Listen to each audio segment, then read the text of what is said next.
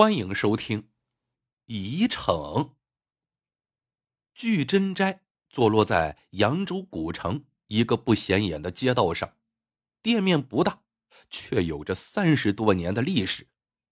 掌柜高殿清今年呢四十多岁，作为玉石珠宝商人，却没有一般商人的世俗之气。他呢喜欢结交一些奇人异士，接济贫寒。在扬州城也是小有名气的大善人。自从高殿青意外得到了一个祖母绿的帽证之后，生活之中似乎又平添了一些波澜。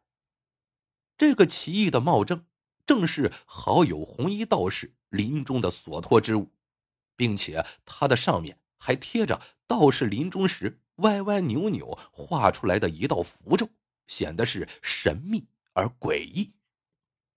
红衣道士在弥留之际交代他说：“这个帽证，你呀要好好保存，等待那个有缘人的出现。”帽证呢，也叫帽花，是坠在帽前正中的珠宝装饰之物。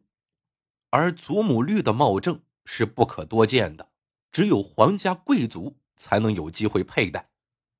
这个帽证呢，论成色。又是祖母绿之中的上品，当年高殿清只看过一眼就被吸引住了。它呈长圆形，不是素面，而是带着棱角，浓艳而明晶，绿的是深沉而又冰清玉洁，给人一种美雅幽静之感。总之呢，这个祖母绿的帽正啊啊，品相非常的好。高殿青得到这件贵重之物之后。收入锦盒之中，哎，妥帖放好，一等呢就是两年多。这天上午，上海有位潘太太来到了居真斋。这潘太太呢，六十岁左右，一副来自于花街柳巷的穿着打扮，浑身长满赘肉，一股浓烈的脂粉气扑面而来，显得是庸俗不堪。她说是来扬州游玩的，听说聚真斋有一些名贵的首饰，顺便呀。来这儿看看。高殿清心中冷哼一声，心下明白了此人的来历。而今大官僚的姨太太和名妓都说自己姓潘，是苏州四品官潘家的后代，其实都是这位潘太太买来的啊，或是收养的十岁上下的女孩。经她调教训练，到了十六七岁的时候，能够书联绘画、弹琴对诗，懂礼貌。讲文雅，然后同上层人物、文人学士交往，被有钱有势的看中。潘太太呢，就把他们卖给人家做姨太太，或者呀，卖给高级妓院。人称潘太太是水财主，也叫汉财主，因为他呀，还训练过男孩当相公，开相公堂子。更缺德的是啊。他认年轻的流浪儿，哎，做儿子，给他们上人寿保险，就跟现在的保险业务差不多啊。然后使他驯养的女子轮番的陪这些小伙子睡觉，没几年就让他们得色痨，大口吐血，也不给医治。然后呢，吃保险公司一大笔钱。之前高殿清曾多次听说过，古玩行、珠宝行年轻人。要是跑到上海去做买卖，掌柜的就事先跟他再三叮嘱，可别遇上潘太太给你上人寿保险呐。潘太太在柜台前盘桓了一遭，一个劲儿的摇头，看来很是失望。他对高殿清说：“我快六十岁了，想准备点装老用的珠宝首饰，若是能口含珍珠。”头戴凤尾式坠宝石的帽子，手握金元宝便好了。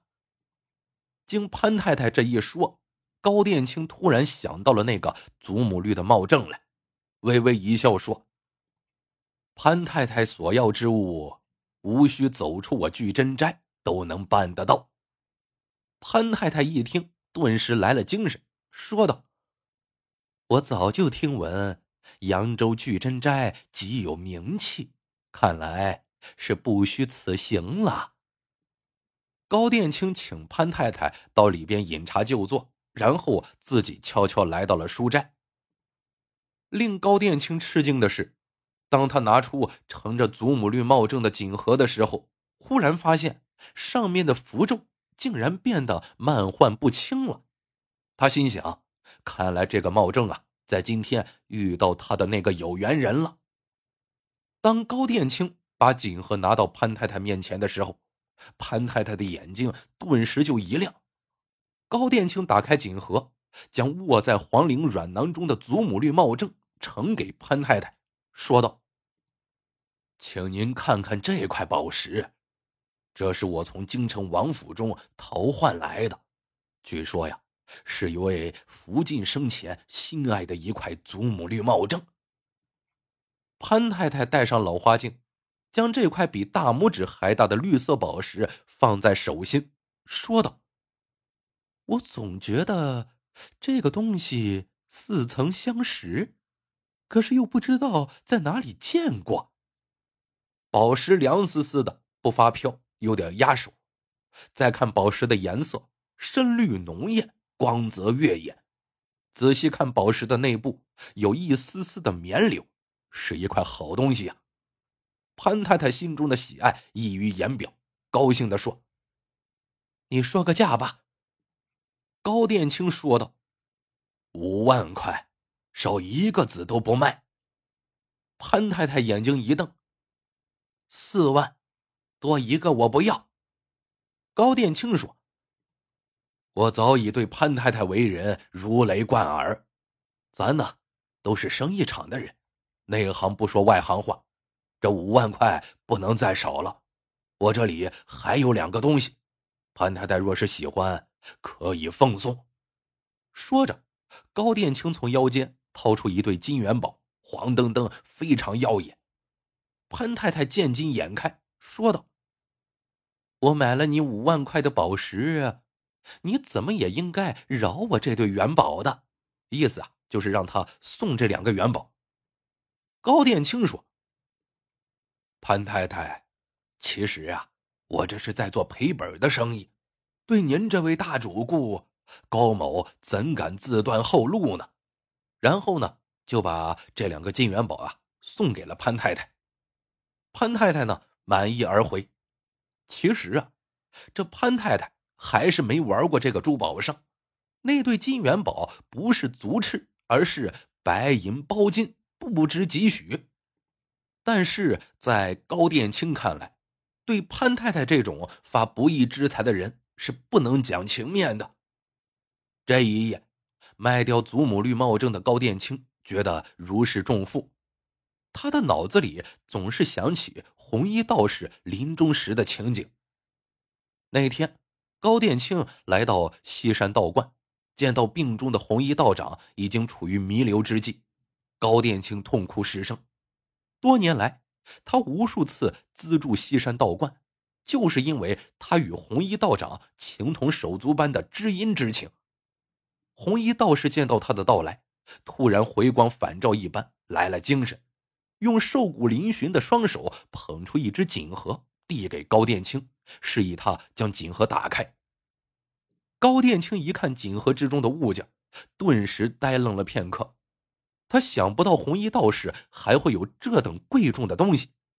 红衣道士说：“我有最后的心愿，就是让这个锦盒里的东西找到归属。”接着，他颤抖着双手画了一个符咒，并且再三交代，一定要将这个帽正交代给有缘人。交代完毕，红衣道士便与世长辞了。好，回忆完我们的红衣道士，那我们时间回到现在。几天后，高殿青就听说有一位来扬州游玩的潘太太突发头痛病，客死在旅途之中，她的贵重之物被人们抢劫一空，甚至啊，连衣服也被扒光了，尸首暴露在光天化日之下。潘太太她这一生没做好事，不知道是害了多少的良家少男少女呀。也算是善恶到头终有报，当地警署当场追回了一对金元宝，但是高殿清却始终没听到关于那个祖母绿帽正的下落。此事呢，并没有引起高殿庆太大的震惊，因为他终于明白了红衣道士的一致玄机。红衣道士十几岁的时候，曾经是一个流浪儿，被潘太太引诱到了相公堂子，染了一身的恶疾。若不是后来被一位妓女舍命搭救，他早已被弃尸荒野了。而这个祖母绿茂正，正是那位妓女的相赠之物，是一位王孙公子所赐。女子本想用它来赎身的，却又不能眼见红衣弃之不顾。结果被老鸨潘太太下令毒打而死。这里呢，给大家简单说一下什么叫相公堂子啊？相公堂子呢，就是旧时南妓寓所的俗称啊，大家知道就行了。后来，红衣道士几经辗转，来到了西山道观。可惜的是，在相公堂子里落下了顽疾。他的身子，哎，早已被病魔侵蚀的透彻，夙愿未了，只有通过玄妙的法力和契机来完成这一遗程了。之后的日子里，高殿清遵照红衣道士的临终嘱托，将卖掉茂正的五万块钱，一半用于修缮西山道观，另外一半用于接济穷困之人。故事。到这里就结束了，喜欢的朋友们记得点赞、评论、收藏，感谢您的收听，我们下个故事见。